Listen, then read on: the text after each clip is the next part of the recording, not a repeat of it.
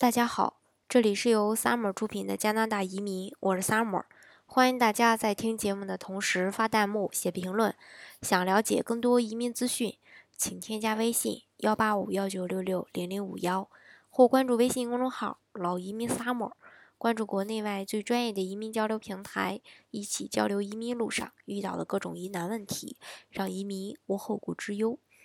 今天呢，给大家分享的内容呢是。在加拿大，这是犯罪，所有的父母呢都应该牢记这个规定。最近呢，多伦多一名三十三岁的父亲在商场购物时呢，将三岁大的女儿独自一人留在了车中超过四十分钟，而且呢，车门是紧锁的。我们都知道，这种行为对孩子的生命健康呢，可能会造成一个致命的威胁。在加拿大呢，在任何情况下或任何时间，将十岁以下的儿童置于无人照管的状态呢，都被视为有风险，可能会面临一个指控。目前呢，这位父亲已经被警方起诉两项控罪：将儿童置于无人照管状态下从事被禁止的行为。事实上呢，不管是父母粗心还是有意，这样的危险的事儿呢，发生的还真不少。去年的是，嗯，大概是六月二十五号下午几点我忘了啊，就是一一位母亲，她也是去呃 market，然后呢，这个不小心将孩子锁在了车里，经过十五分钟的求救呢，终于将孩子呢平安的救出。在去年的八月十日晚上六点多左右，呃。我忘了是哪个区的警方接到报警电话，称一个停车场内有两个孩子被丢在车上。当时的室外气温高达三十二度。体感温度则会更高。警方表示，汽车已经熄火，四个车窗虽然被打开，但是只开了七厘米的左右，七厘米的一个小口。警方赶到现场后，让车内年纪稍大的孩子打开车门，另一个年纪较小的孩子还在车内睡觉，但是呢，已经满头大汗了。经过医护人员的检查。两名孩子并未出现不适。大概十一分钟后，把孩子母亲返回停车场，并向警方说明了缘由。但警方表示，他们会调取监控录像，查看孩子被困车内的一个具体时间，然后呢，决定对该名女性并指出提出呃何种的一个控告。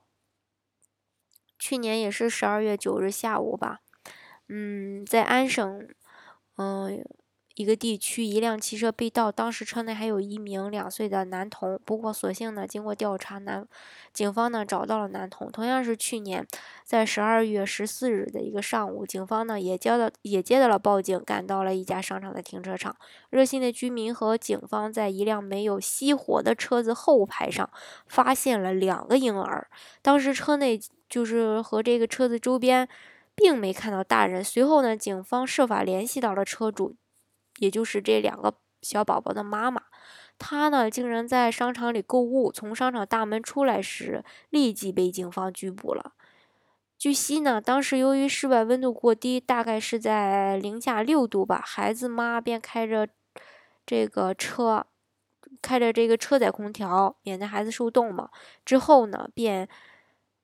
非常轻松的去逛了商场。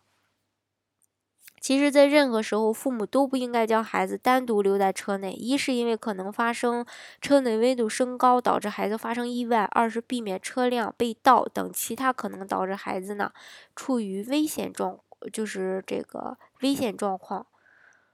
根据加拿大委员会估计，加拿大每年有四到六个孩子因为独自留在车内死亡。加拿大安全委员会的发言人，嗯。凯特琳·高德罗说：“底线是任何时候都不能把孩子独自留在汽车里，哪怕是几分钟也不行，更不要说是在炎热的一个气温当中。”这个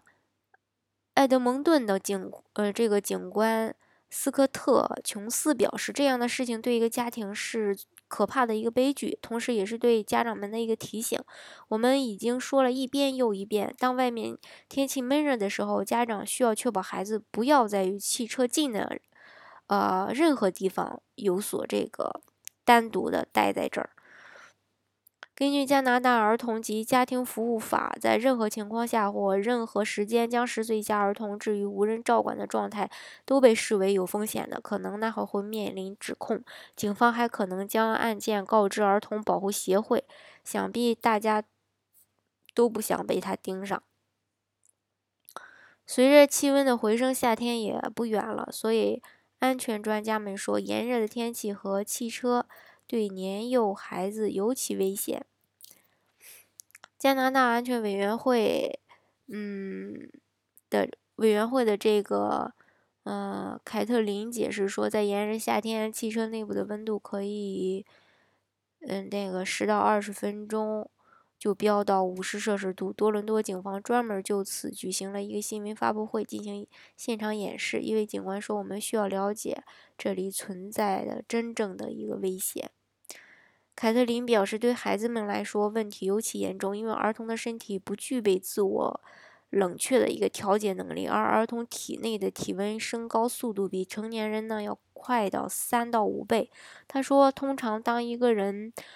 周围的温度达到四十摄氏度左右时，就可能发生中暑。把孩子一个人留在闷热的汽车里，他们可能会进入休克，体内重要器官功能衰竭之后会死亡。再加上汽车是一个封闭的空间，年幼的孩子通常不会打开车门和车窗，因此呢，无法自己摆脱危险，无法自救。所以说呢。呃，家长们把自己的车停在自己家外面时，一定要注意把车锁上，因为年幼的孩子可能还会自己溜到车里，把自己反锁在车里，出不来，导致这个家长不知道发生一系列的危险状况。嗯，这个哈利法克斯市的律师约翰米奇甘是加拿大儿童。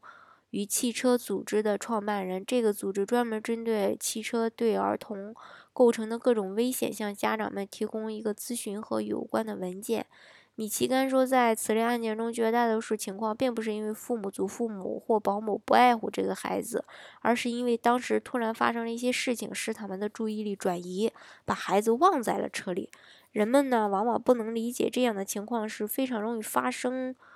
危险的，他告诫说，在发生了这样的悲剧后，不要过快的下结论，责难父母不负责任。他还说呢，任何人都有发生突然性记忆失误或粗心的可能，导致这种情况的因素可能有很多，包括人在过度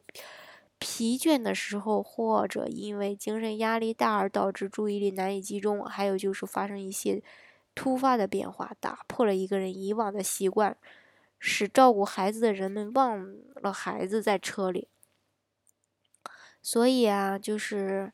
育儿专家提供了一些提示。为了防范这种情况呢，家长可以在车的前部放一个玩具，作为孩子在车里的一个视觉提醒。还有，孩子一般坐在汽车的后排座位上，因此家长可以养成把手包或手机放在后排座位上的习惯。下车时呢，他们就得。因拿这些东西而被迫转身，这样呢可能就不会忘了孩子。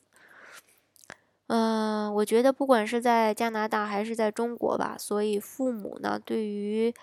呃把这个比较小的孩子放独自放在车里的这种危险，这种这种情况呢是比较危险的，所以说大家呢应该嗯时时刻刻记住这些事情。嗯，不要让不幸运的事情发生在自己身上。